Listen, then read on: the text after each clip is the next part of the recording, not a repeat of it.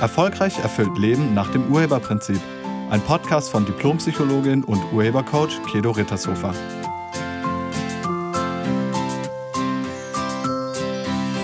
Hallo, herzlich willkommen und schön, dass du da bist. Im heutigen Podcast geht es um Ja, aber. Es geht um Ja, aber, es geht um Vertrauen, es geht um Misstrauen, es geht um Angst und es geht um Kontrolle. Weil all das kommt im Ja, aber zum Ausdruck. Kennst du den Satz, Vertrauen ist gut, aber Kontrolle ist besser? Wir kontrollieren, um etwas zu vermeiden. Und so eine ganz normale Kontrolle als Rückversicherung ist zunächst mal funktional. Wenn man zum Beispiel die Wohnung verlassen will und doch nochmal nachschaut, ob der Herd oder der Computer auch wirklich ausgeschaltet ist oder ob auch alle Fenster geschlossen sind, das ist absolut funktional. Und dann gibt es da noch eine andere Art der Kontrolle. Und diese Art der Kontrolle, die wird durch ein Aber zum Ausdruck gebracht. Wenn dir zum Beispiel eine Freundin ihre Hilfe anbietet und du sofort denkst, hm, aber die könnte das irgendwie nicht richtig machen. Dann hörst du dich vielleicht sagen, sowas wie, ah, schon, ja, nee, danke, ich vertraue dir auch, aber. Ja, und dann kommt irgendeine Begründung, warum du es doch lieber alleine machst. Oder ein Kollege oder eine Kollegin sagt dir, wie du etwas ähm, verbessern könntest. Du findest sofort aber Begründungen, um es nicht zu tun. Oder dein Partner sagt, dass er sich heute mal um die Kinder kümmert. Aber du kannst nicht damit aufhören, ihm irgendwelche Hinweise zu geben, woran er alles denken soll. Und abends, als er nach Hause kommt, kontrollierst du, ob er das auch alles richtig gemacht hat. Oder deine Partnerin räumt die Spülmaschine ein und du überprüfst hinterher nochmal, ob sie das auch platzsparend genug oder ordentlich gemacht hat. Das ist dann auch ein Vertrauen ist gut, Kontrolle ist besser Ausdruck. Kennst du das? Wenn du denkst, Vertrauen ist gut, aber Kontrolle ist besser, dann hat dich das Ja-Aber-Denken im Griff. Und dann lebst du in einer innersten Überzeugung, die Vertrauen verhindert. Und diese Überzeugung führt dazu, dass du sofort im Aberdenken bist. Und so eine Überzeugung, wenn man die lokalisiert hat, kann man die verändern. Das ist möglich. Und wenn du jetzt wieder denkst, ja, aber, hm, also ja, aber, ja, schon, aber, ich vertraue dir, aber, ich will das schon, aber, das ist ein Ausdruck von Misstrauen. Wenn du beispielsweise deinem Sohn und deiner Tochter vertraust, aber trotzdem noch die Schularbeiten kontrollierst, kontrollierst, ob das Zimmer auch ordentlich aufgeräumt ist oder ob die Kleidung nach Zigarettenrauch riecht oder du vielleicht sogar ihr oder sein Tagebuch liest. Das ist Misstrauen. Also diese Art von Kontrolle ist nichts anderes als ein Ausdruck von Misstrauen. Und Misstrauen ist immer ein Ausdruck von Angst. Wenn wir Angst haben, dann wollen wir die sofort loswerden. Und dann gibt es drei Möglichkeiten. Entweder flüchten oder angreifen oder Erstarrung. Also so tun, als wäre man nicht da, als wäre man ein Sofakissen. Das sind die drei direkten Folgen auf Angst. Das Aber ist die Möglichkeit zur Flucht. Also wenn du aber denkst, dann ist das deine Art der Flucht. Raus aus der Angst. Der Angst auszuweichen ist nur leider nicht die Lösung. Dadurch wird es nicht besser. Du müsstest dir deine Angst ganz bewusst machen, also dir die Ängste ganz konkret anschauen. Und das geht nicht, wenn du sofort flüchtest. Und Jetzt ist die Frage, wie macht man das? Wie kann man seine Ängste anschauen? Das geht, indem du dir selbst Fragen stellst. Nehmen wir mal folgendes Beispiel. Stell dir vor, du bist jemand, der bei seinen Kindern immer noch die Schularbeiten kontrolliert. Also du kontrollierst, ob er oder sie ihre Schulaufgaben ordentlich gemacht hat. Okay? So, jetzt ist die Frage, wozu machst du das? Was ist die Befürchtung? Und die Befürchtung ist wahrscheinlich, dass du denkst, er oder sie hätte das nicht ordentlich gemacht.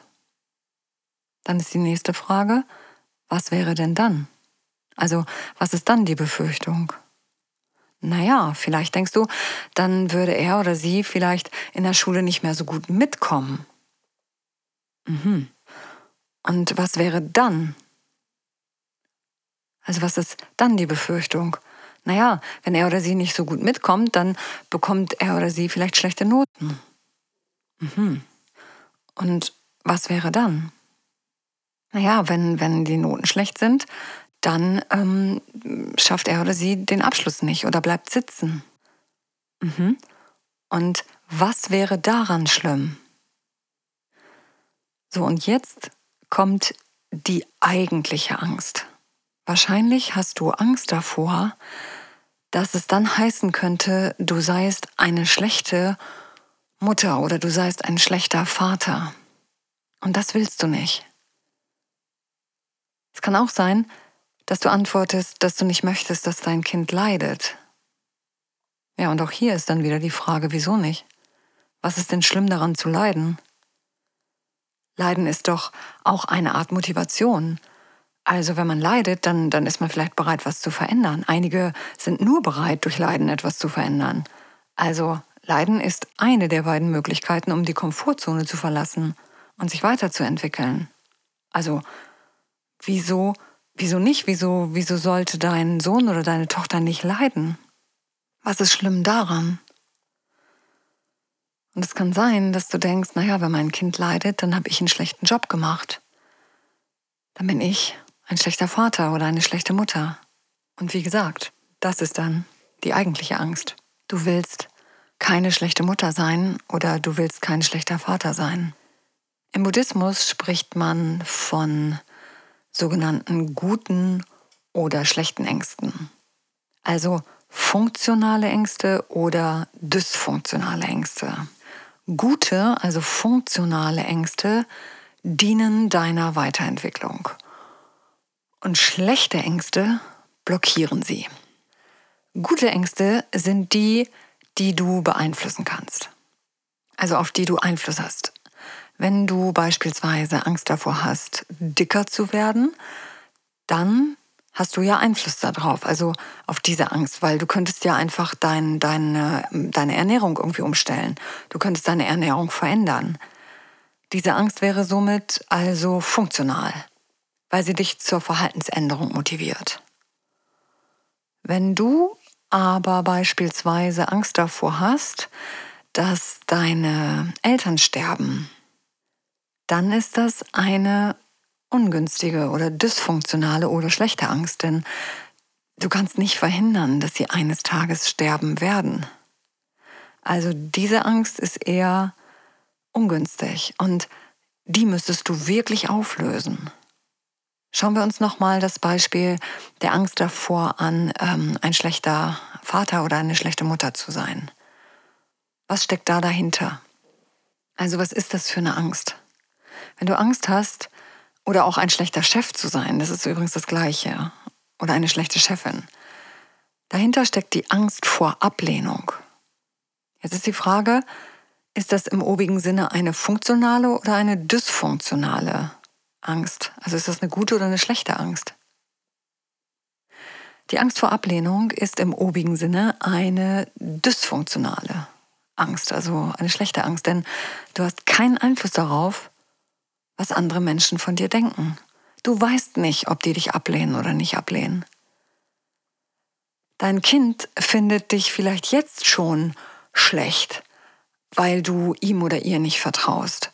Oder deine Mitarbeiter ähm, sehen dich auch nicht als guten Chef, weil du alles an dich reißt und alles nochmal und nochmal kontrollierst. Und wenn du die Sachen deiner Kinder nach Zigaretten oder nach Zigarettenrauch hin kontrollierst. Wie gesagt, dann ist das auch ein Ausdruck von Misstrauen und Angst. Und das finden deine Kinder vielleicht auch nicht okay. Und jetzt kommt wahrscheinlich wieder ein Aber. Oder? Wenn jetzt wieder ein Aber kommt, dann ist die Frage, wovor hast du Angst? Beziehungsweise wieso vertraust du ihm oder ihr nicht? Und dann ist die Antwort wahrscheinlich, weil er oder sie schon häufiger gelogen hat. Wenn deine Kinder dich belügen, dann kannst du dich fragen, wodurch du das hinbekommen hast. Und wahrscheinlich arbeitest du mit Strafe in der Erziehung. Und wenn Strafe ein Erziehungsmittel deiner Wahl ist, dann ist es kein Wunder, wenn deine Kinder dir gegenüber nicht mehr die Wahrheit sagen oder sich rausreden. Weil sie wollen ja diese Strafe vermeiden. Und wenn das so ist, dann, dann ist das ein Grund für Weiterentwicklung. Nämlich dich darin auszubilden, wertungsfrei mit deinem Sohn oder mit deiner Tochter zu sprechen, wertungsfrei Dinge anzusprechen. Also über ihr Verhalten zu sprechen, über ihr Rauchverhalten zu sprechen. Einfach wertungsfrei, anstatt zu meckern. Weil meckern ist eine Bestrafung.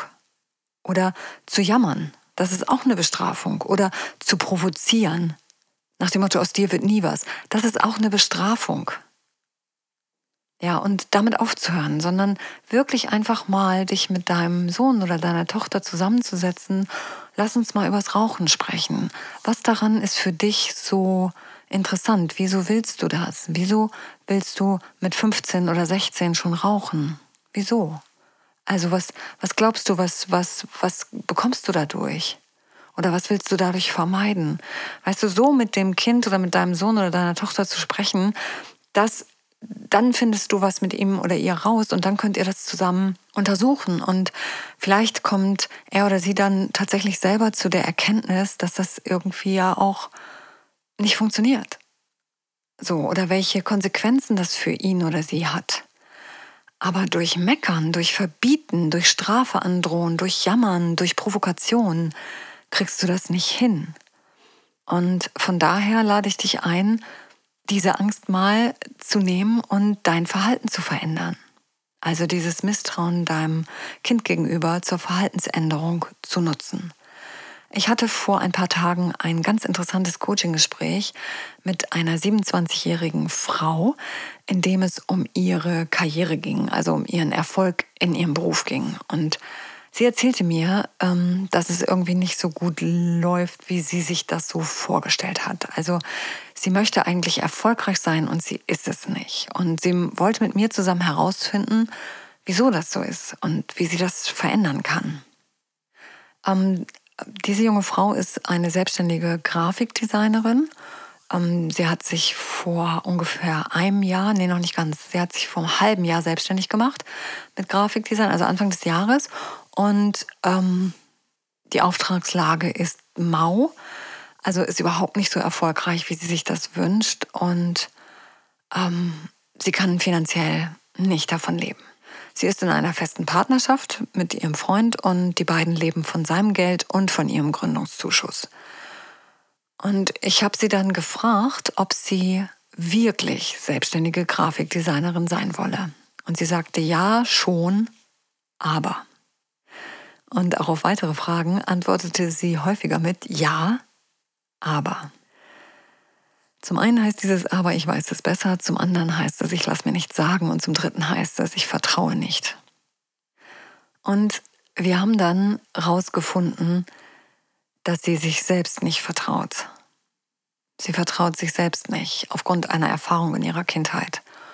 Und ähm, das haben wir dann im Coaching-Gespräch zusammen aufgelöst. Und bei einigen kommt ihr Misstrauen auch darin zum Ausdruck, dass sie ihr Ziel nicht loslassen, also dass sie es immer wieder kontrollieren. Wenn du dir irgendwas vornimmst, irgendein Ziel hast, das ist ja so ähnlich wie ähm, eine Deklaration oder eine, eine Bestellung beim Universum, nennen wir es mal, dann, dann, dann reicht es, wenn du das einmal gesagt hast und dann gilt es loszulassen, dann gilt es jetzt die Bedingungen zu erfüllen. Wenn du aber jeden Tag nochmal nachbestellst, frei nach dem Motto, denkt ihr dran, ja, ich will übrigens hier keine Ahnung, abnehmen oder ich will einen Parkplatz finden oder ähm, erfolgreich sein, dann kann ich nur sagen, sorry, damit sagst du deinem Unterbewusstsein, ich vertraue nicht. Also wenn du das tust, dann sagst du damit deinem Unterbewusstsein, dass du nicht vertraust. Und damit sagst du wieder, dass du das Ergebnis für unmöglich hältst. Also du glaubst dann dir selber nicht. Und diese Bedenken, diese Ängste, die sind wirklich dysfunktional. Mit anderen Worten, die solltest du aufgeben.